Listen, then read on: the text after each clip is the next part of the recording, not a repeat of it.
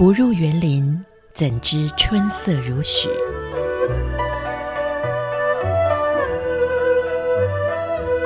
不只是昆曲 Podcast。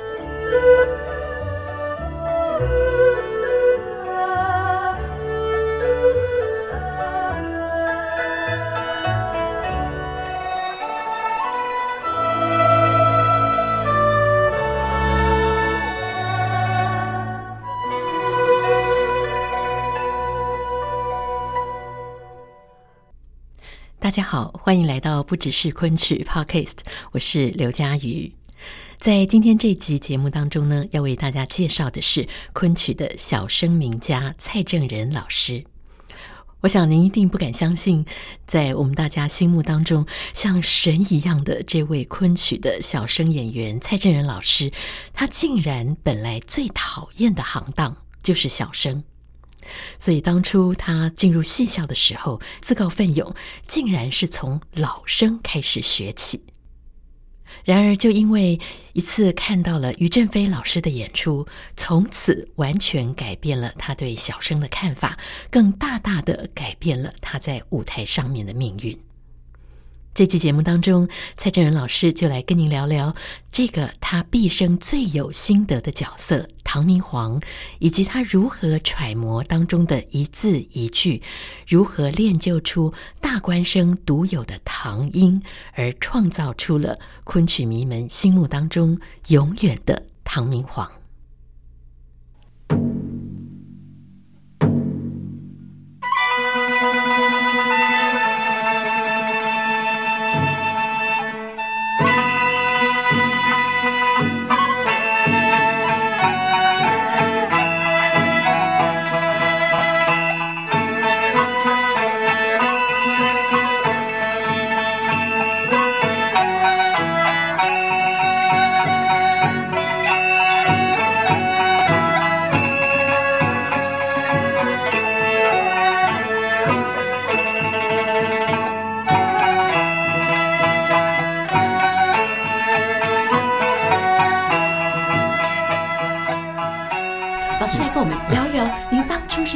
开始接触到昆曲的，呃，我记得我那个时候我是小小学毕业时以后呢，就是我看到了一个广告，要招收那个昆曲的学生。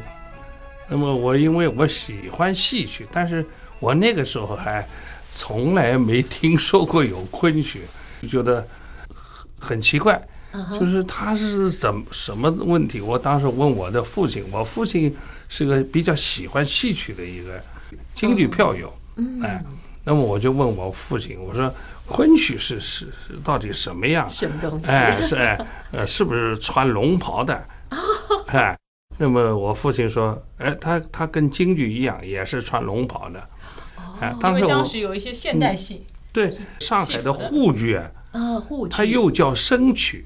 就是现在的沪剧，哦，那么我一想是昆曲，是不是跟生曲一样，也是穿现代服装的啊？哦，哎，所以我问我的父亲，我说，呃，昆曲是不是跟京剧一样，也是穿龙袍的？嗯，然后我父亲说，哎，那是一样，跟跟京剧一样，也是穿龙袍。当时我脑子脑子里头就觉得。不管他是昆曲还是什么那个，只要是穿龙袍，我倒是愿意去考的。这老师喜欢穿龙袍，我看书上面有说到，老师好像小时候就跟邻居的小朋友，大家就一起玩，然后您还自己做票，然后还扮演角色，对，还当导演，你演什么？自编自导自演。呃，只要穿龙袍的，我就非常喜欢。哦，哎，我就是在这样的一种。呃，想法的驱动下，就是跑到上海去报考这个昆曲演员训练班。哦，哎，所以您报考进去以后，嗯、学到的这些东西，跟您想象的会有差距吗？呃，差距好大。这真的要到正式你要去学昆曲的时候，嗯、我才明白原来不是那么好学的。是，当然学昆曲呢，开头学的时候啊。比较难，但是，一旦进进门以后呢，就开始慢慢慢慢对这个唱腔啊、曲调啊都熟悉以后啊，就放不下了，就开始喜欢上了。哎，一旦喜欢上以后呢，基本上你就。离不开，离不开了，哎，就是是，所以呢，我们有人说的，就是等于这个抽鸦片，你个鸦片烟抽上以后，你你这个烟瘾一来，你就放不下了，对，他有一种瘾，哎。这个这一点呢，就从十二岁把我一直吸引到现在啊、哦，所以刚开始踏入戏校的时候是十二岁。对对对。其实我在书上面看到很多关于老师的这种标题式的一些赞誉哦，像是永远的唐明皇，像是这种官声魁首，像是您年轻的时候，人家说您是小于正飞，是是是，对，这些都是在昆曲里头非常高的赞誉。您一开始。开始学昆曲，就是开始从官声进入吗？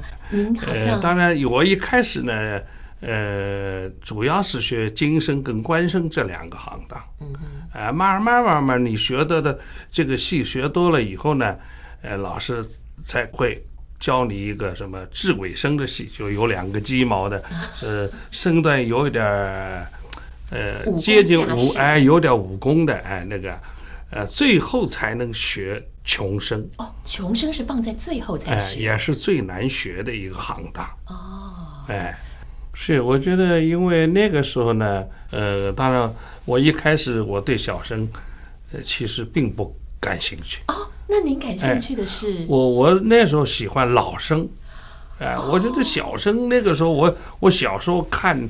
看那个京剧啊，哎，看到那个京剧的小生，我很讨厌，是吧？他用假嗓子，哎，这个我我就非常讨厌。所以我呢，我就一看戏，我就看到有小生，我就不想看。所以我一进到了学校以后呢，呃，老师就开始要分行当，就问说：“蔡人你喜欢什么行当？”我根本就没想到我要学小生，我说我喜欢老生。所以我开始，呃，分行当以后呢，我是最早是分到老生组的。哦。后来那个，呃，是我的沈传之老师，我的小生这个启蒙老师沈传之老师，他在排断桥的时候，我们原来小生组的一些同学，呃，学那个许仙呢，这个沈老师左看右看，总觉得不太满意，那么他就要再去挑。那么就跑到老生组，对不对他一看，哎，这这个学生还不错，看上去小生脸也也可以，呃，那把我就，他说来试试看，你来学学小生。这一学小生，那些白娘子的我们的的女同学就开始起哄了啊，许仙，蔡这人最像许仙，的就是他。那么就这样一来呢，就是，呃，糊里糊涂，沈老师说好，你不要回老生组了，你就在。在我那个组学了，哎，就这样我就开始改学小生了。哦，哎，那么加上呢，在这个之前呢，我为什么会改变对小生的看法呢？主要我是看了那个我的老师于正飞老师，他有一次呢，跟那个朱传明老师两个人在我们这个呃这个学校里头呢一个很简陋的一个舞台上，嗯。亲自演一个演了一个戏给我我们看，他就演了一个穷生戏，就是《贫血变宗》。这个戏呢，我是第一次看到于正飞老师的演出。当时我们已经，呃，我人虽然很小，但是我老早就听说有于正飞这样一个大名鼎鼎的一个人物。哎，是。那么当然他演嘛，当然我们是全神贯注在下面。哎呀。这个眼睛就是，呃，眨都不敢眨，眨都不眨，哎，就是要看。确实，他这个《贫血变中》把我紧紧的吸引住了。哎呀，我看的我喜欢的不得了。那么当时我脑子里头就说：“哎，我小时候怎么对小生怎么的怎么那么讨厌？可是看到这个 这个于老师演这个小生。”我不但不讨厌，而且非常非常喜欢看，是吧？就从这个开始呢，我就开始对这个小生的行当开始产生了变化，哎，所以在这个时候，沈传之老师挑我去演呃学许仙呢，我并没有坚决反对。我我这个 因为我已经改变了对小生的看法哎，所以当时他让我去学小生，我脑子里想，好吧，让我去试试看吧。哎，所以呃，我第一个明确让我当小生学的小生戏是。断桥当中的许仙哦，所以是从许仙开始，是反而不是从唐明皇开始。不是唐明皇是我们刚刚进学校的第一个学期，大家一块儿学的。哦，哎，那男的都演唐明皇，都学唐明皇，全部都是，哎、对，是是是是，女生全部杨贵妃，哎，对，全部杨贵妃，是的。其实大家，尤其在台湾的观众朋友们，大家最爱听的就是您演唱唐明皇。那对于您自己来说呢？您在这一生，您演过无数的角色，然后学过这么多的戏，您自己最喜欢或者最有感觉的？是哪个角色？是唐明皇吗？还是是的？应该说，我真的最喜欢的还应该是唐明皇。哦，哎，而且我最最擅长演唱的就是小生当中那个大官声。嗯，这个所谓昆曲的大官声呢，他要求老师老先生们跟我们说，说要唱官声大，特别是大官声，要有一种唐音，你才能演唱。哎。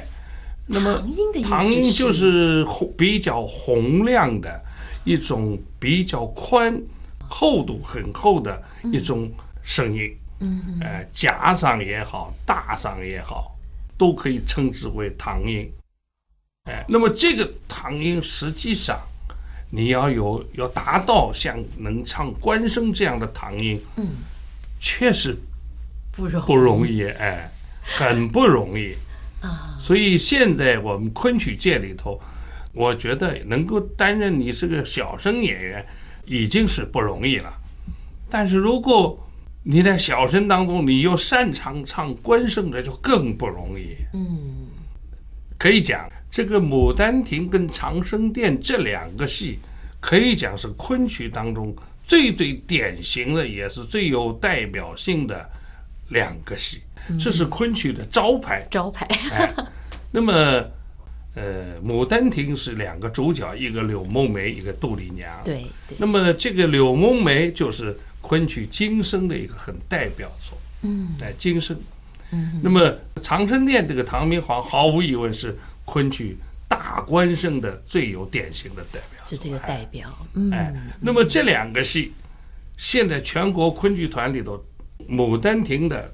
都能唱，呃，柳梦梅可以，呃，抓一大把，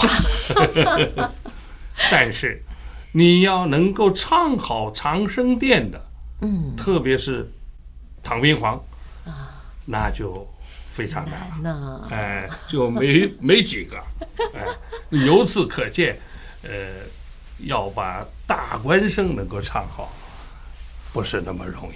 是，首先呢，是我听的于正飞老师的演唱，特别是于老师的，他这个唐明皇是非常有特色的。嗯哼，所以他的唱呢，我当时只要听到于老的唱，我绝对是，呃，比如讲那个，呃呃，有人在那个扩音器里头放的于正飞老师的那个唱片，其中有一段是。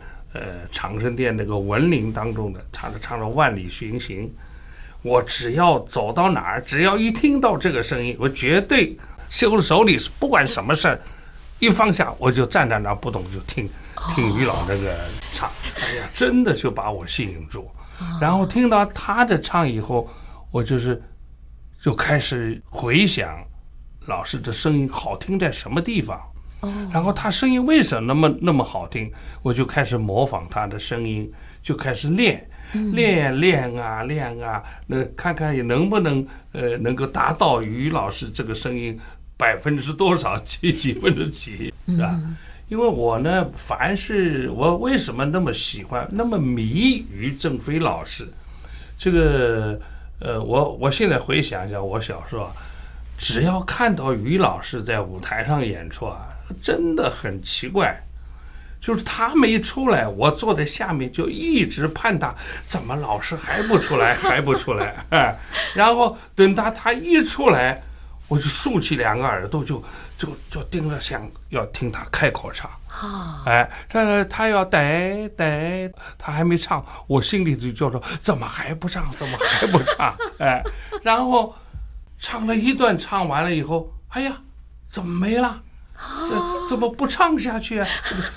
就是有这种感觉，哎，怎么样迷住于老师，崇拜于老师。哎，然后呢，我听完了以后呢，我一定是私底下找一个教室里头，找一块地方，然后开始模仿老师这个声音，啊，啊啊啊啊，就是开始喊嗓子，开始练这个嗓子。我自己耳朵听这个声音跟于老的声音是不是接近？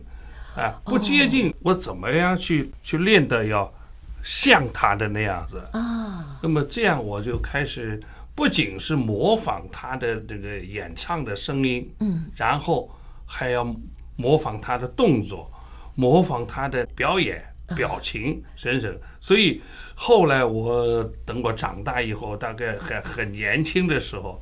呃，十八九岁，我在舞台上这个确实从表面形式看呢，确实有点像于老师的这个风格，是吧？这个神态，哎哎，所以有人就说我这是小于正飞，是这么来的。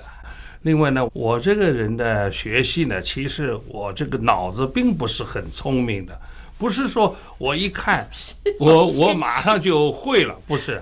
我我老师要来一遍，我我觉得看不会，我起码要老师来呀两遍、三遍、四遍，甚至于更多，要从他不会到会，我我这个过程啊，要比一般人还要长一点儿，哎，但是呢，我有一个特特点，就是学的比较慢。可是我学的是比较仔细的，扎实。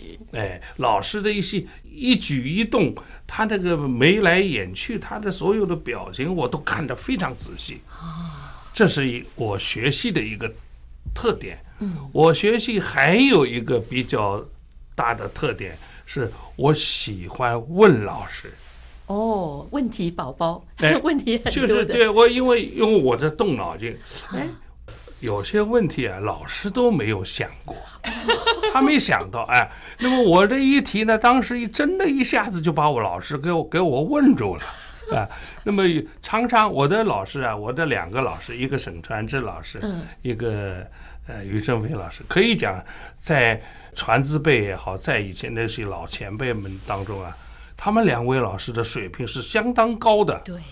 但是就是这样的两位老师，有时候也常常被我给问问住了，哎，那么，但是他们，我觉得我的两位老师这一点真是很了不起的，他绝对不会这个问题他哎，他一个不会恼羞成怒，第二个呢，他也不会觉得我这个问题给学生问倒了，我好像没有面子了，是吧？他没有，他就说。哎，你这个问题问得好，我现在没法回答你，让我回去想一想，我要去查一查，为什么要这个字要这么唱，为什么要那个，我要去问，明天我一定回答你。哎，那么老师这样的一种回答，我真的非常感动。嗯，所以由于我的这两位老师啊。他们都是这样一种很实事求是的态度，嗯，这种风范。哎，所以我现在教学生啊，我其实我也把老师这个优点学下来啊。哎，现在他们有我有我的有些学生们也会常常提一些问题。把我给问到了，也有。老师很伟大，他每次包包里都放着那个什么运学黎珠啊，那个我们根据词典那种两本挺重的，他就是每次拎着，然后只要一有问题，他会突然就停下来说那个字是怎么念的，他查过了。有这点有听王家明导演讲，他说哇，真的是让他觉得学无止境。然后老师们已经是这么重要的名家，还这么谦虚，来，我们来查字典，就开始查了。这个都是我从我的老师那儿学来的。嗯，哎，我觉得真正有学问的、有本事的老师，绝对是非常好学、非常谦虚、非常认真。哎，只有这样的老师，我觉得学生更加尊重他。对，哎，绝对不会。对老师的形象有所影响，我从来没有这样看过。嗯，是啊。所以就因为这样子的一个学习的精神跟态度，让蔡振仁老师不仅在昆曲这个领域上面的艺术成就能够这么高，而且这些年来还能够教导传习出非常多优秀的弟子哦。好，我想我们聊到这边，先稍稍休息一下。哎，好的。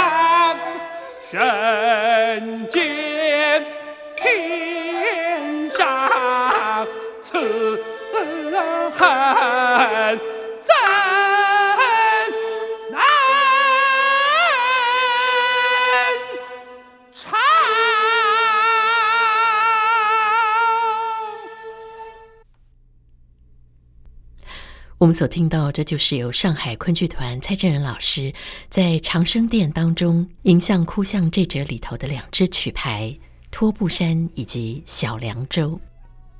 相信在今天这期节目当中，你已经感受到了蔡振仁老师他温和严谨却又非常虚心的这个名家风范。而在下集节目当中呢，我们会继续的邀请蔡老师跟您聊聊小生这个行当当中大官生挤出最重要的代表作品，甚至蔡老师还会告诉您，他这一生中曾经因为一个角色，好几次都在舞台上面出糗。